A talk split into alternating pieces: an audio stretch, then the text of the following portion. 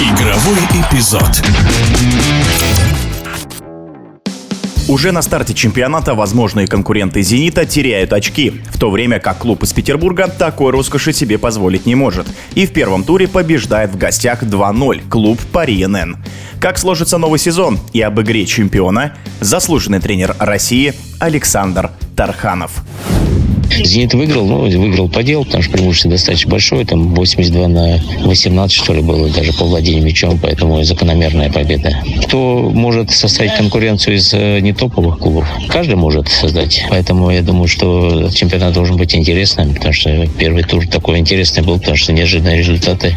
Даже то, что Ахмат проиграл дома, хотя крылья хорошая команда, но все равно Ахмат дома в основном, как правило, побеждает. Вот. Но здесь э, не получилось что-то, хотя тоже по игре достаточно хороший футбол был. Я так с удовольствием смотрел. Я думаю, что э, чемпионат будет хороший, а кто выиграет, посмотрим. Ну, как правило, претендент «Зенит». Может составить конкуренцию и ЦСКА, и «Спартак», и «Динамо», и «Краснодар» может составить. Потому что все достаточно готовы к чемпионату. И все игры достаточно хорошие были. Это был комментарий заслуженного тренера России Александра Тарханова.